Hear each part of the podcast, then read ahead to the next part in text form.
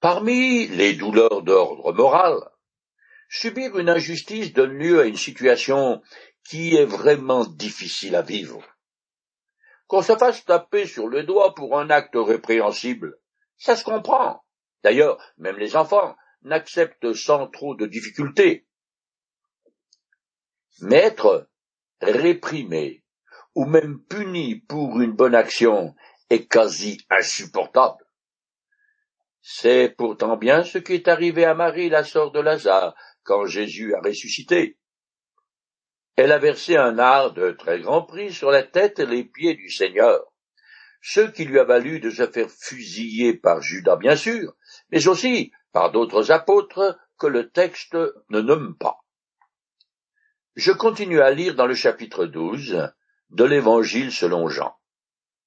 Mais Jésus intervint. Laisse-la faire. C'est pour le jour de mon enterrement qu'elle a réservé ce parfum.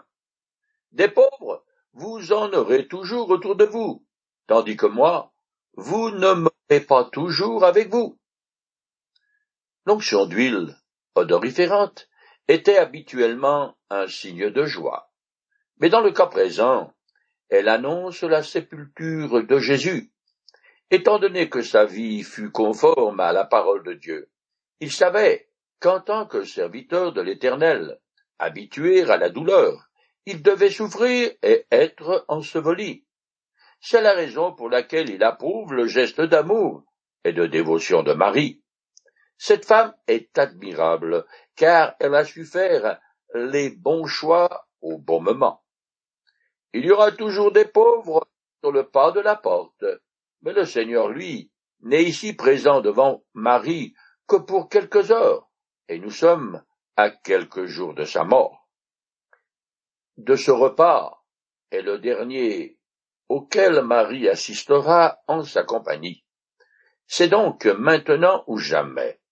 Elle a su prendre la bonne décision en saisissant l'opportunité de montrer toute sa dévotion en embaumant d'avance le maître en vue de son ensevelissement.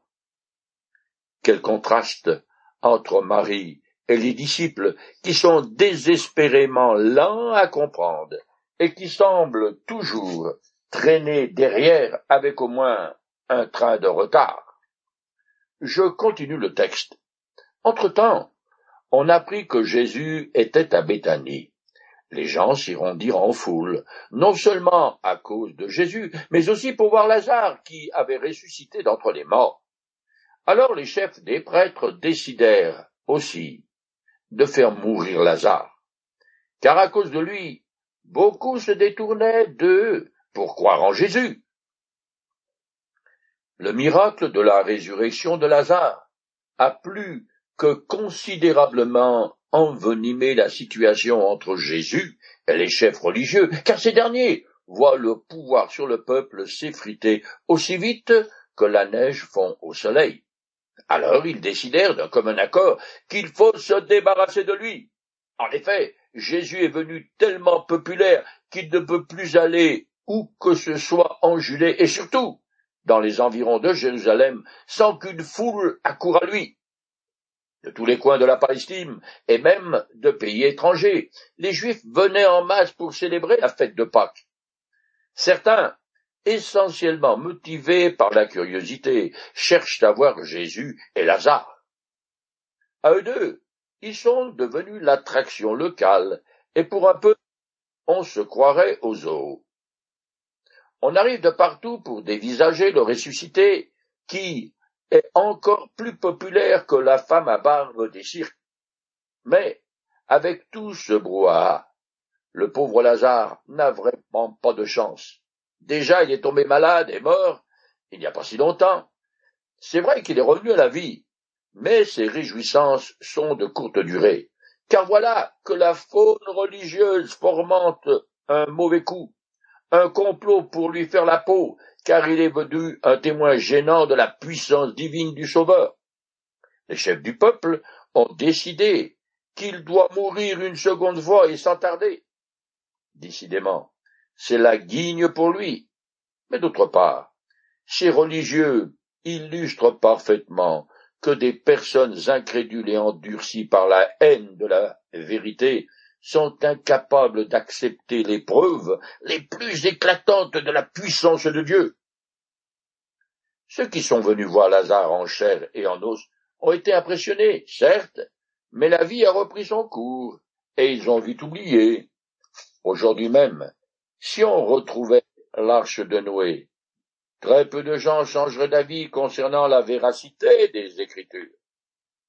Je continue le texte. Le lendemain, une foule immense était à Jérusalem pour la fête. On apprit que Jésus était en chemin vers la ville. Alors les gens arrachèrent des rameaux aux palmiers et sortirent à la rencontre de Jésus en criant Hosanna, béni soit celui qui devait venir de la part du Seigneur, vive le roi d'Israël. Un enthousiasme sans pareil éclate au sujet de Jésus. Des milliers de pèlerins venus de Galilée et du nord du pays pour célébrer la Pâque ont vu ces prodiges, et bien qu'il ait refusé le rôle de messie politique, les gens pensent que le moment est peut-être venu de l'accueillir à nouveau comme tel.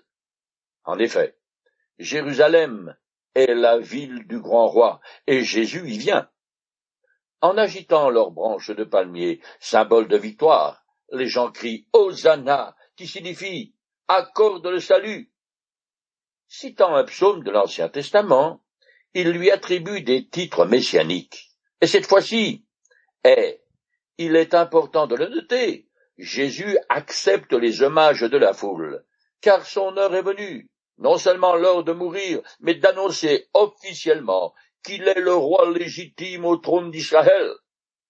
Il est intéressant de remarquer que dans Jean le ministère de Jésus se termine par un acte royal, alors que, dans l'Évangile selon Matthieu, il débute de cette manière. Je cite le passage. Jésus était né à Bethléem en Judée. Or, des mages venant de l'Orient arrivèrent à Jérusalem. Ils demandaient Où est le roi des Juifs qui vient de naître? Nous avons vu se lever son étoile, et nous sommes venus lui rendre hommage. Je continue le chapitre 12 de l'Évangile selon Jean. Jésus trouva un anon et s'assit dessus, selon cette parole de l'Écriture. Sois sans crainte, communauté de Sion, car ton roi vient monter sur un anon. L'entrée de Jérusalem, de Jésus sur un anon, est un signe de paix. Il n'est pas arrivé sur un char ou un cheval de guerre, et il ne portait ni armes ni couronne de vainqueur.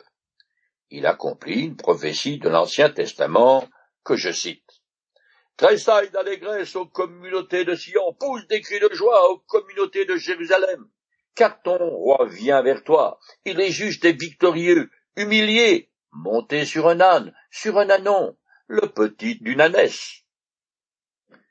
Jésus est certes victorieux, puisqu'il va triompher de Satan et de la mort. Mais il est aussi humble, doux et paisible. Dans cette attitude, il temporise les attentes de la foule.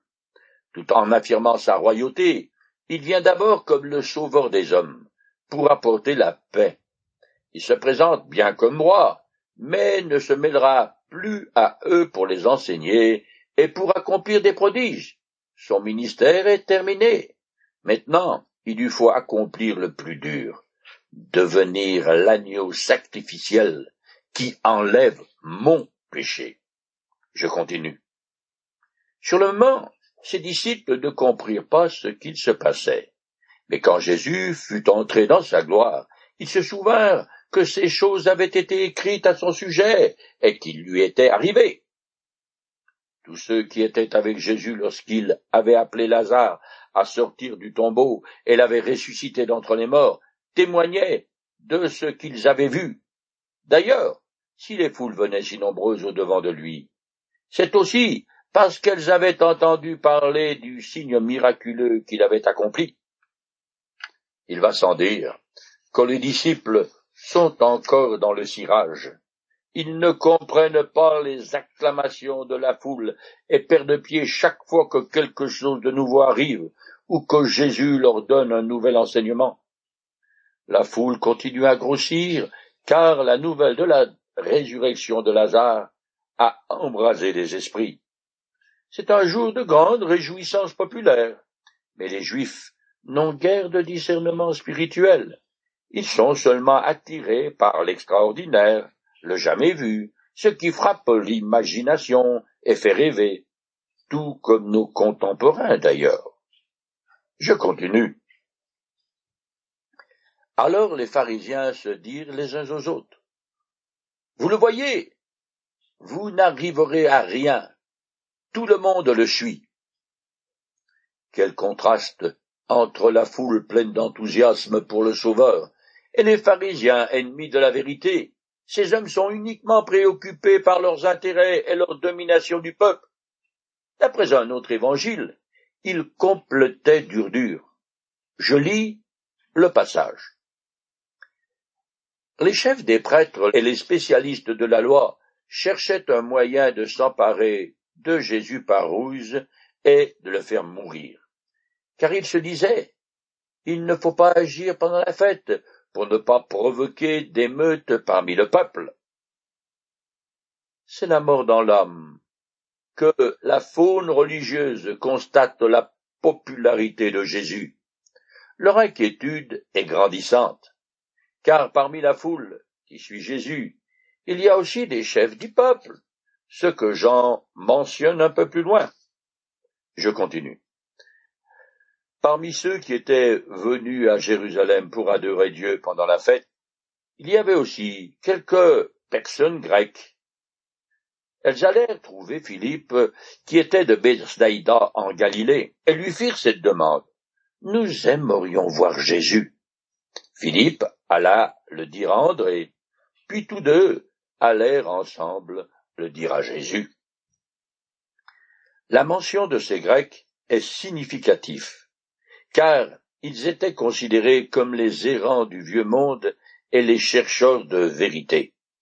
Ce sont des sympathisants ou prosélytes parvenus à la connaissance du vrai Dieu, et qui sont venus à Jérusalem afin de participer à la Pâque.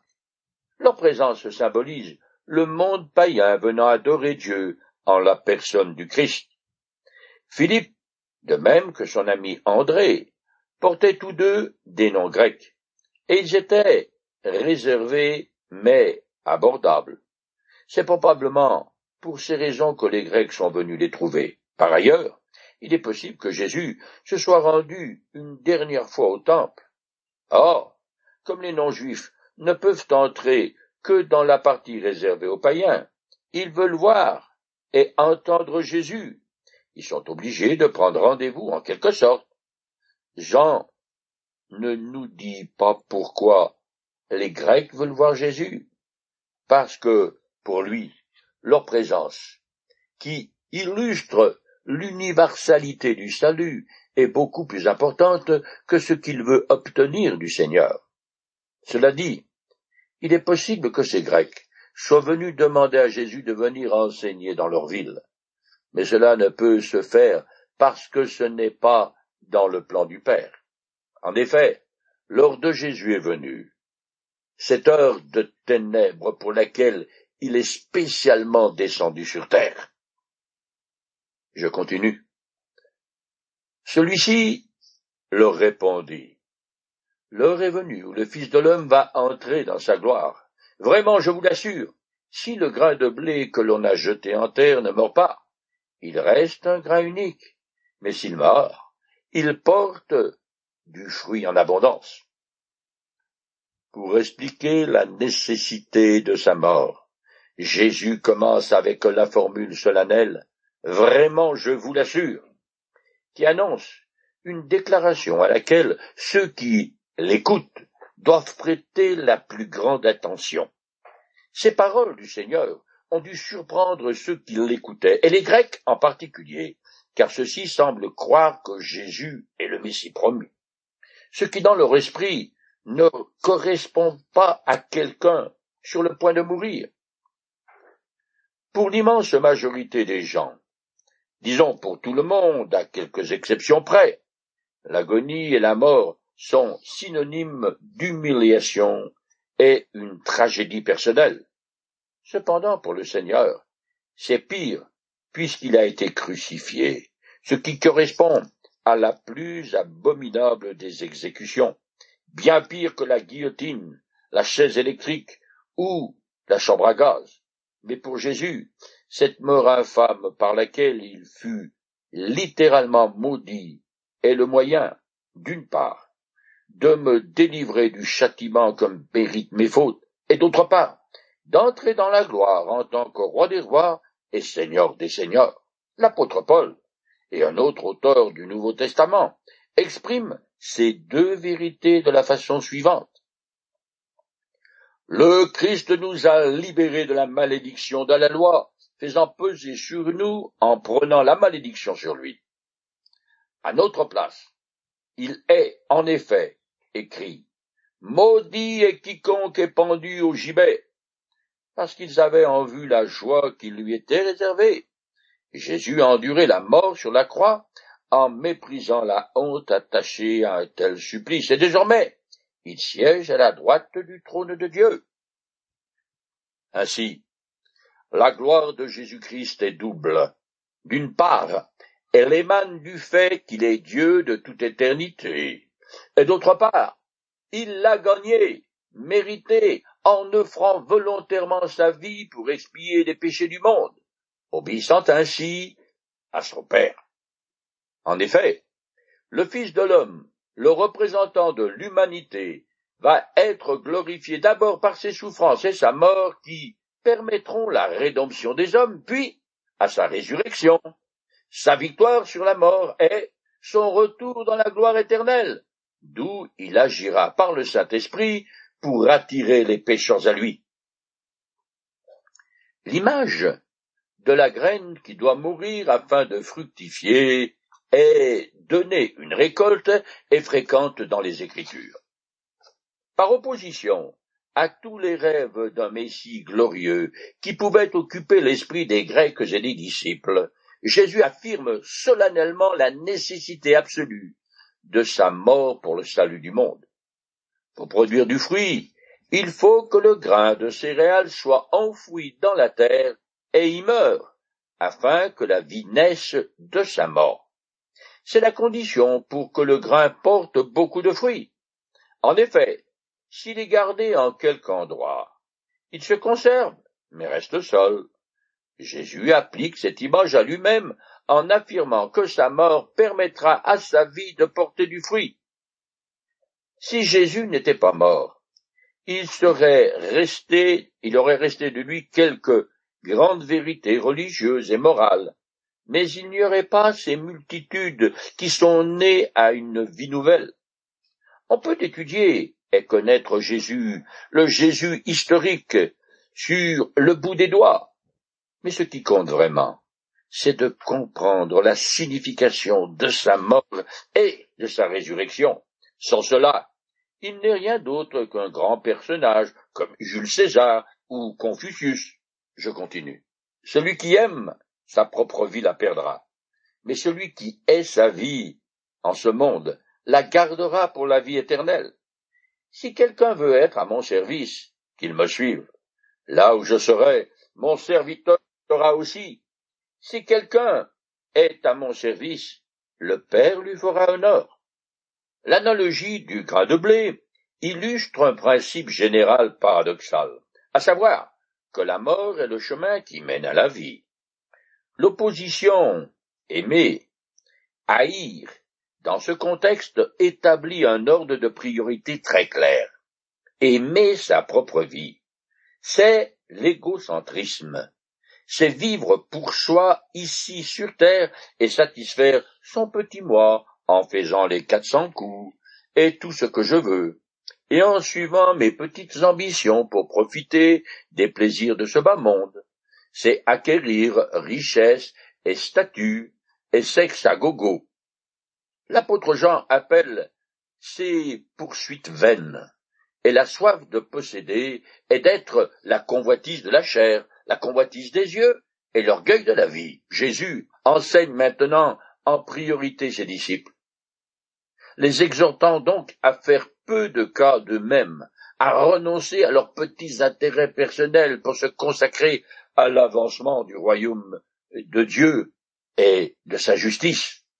Pour être serviteur de Jésus, il faut suivre son exemple et agir comme lui, ce qui veut dire que les disciples connaîtront eux aussi la souffrance. Selon la tradition, les premiers disciples et tous les apôtres, à l'exception de Jean, sont morts martyrs.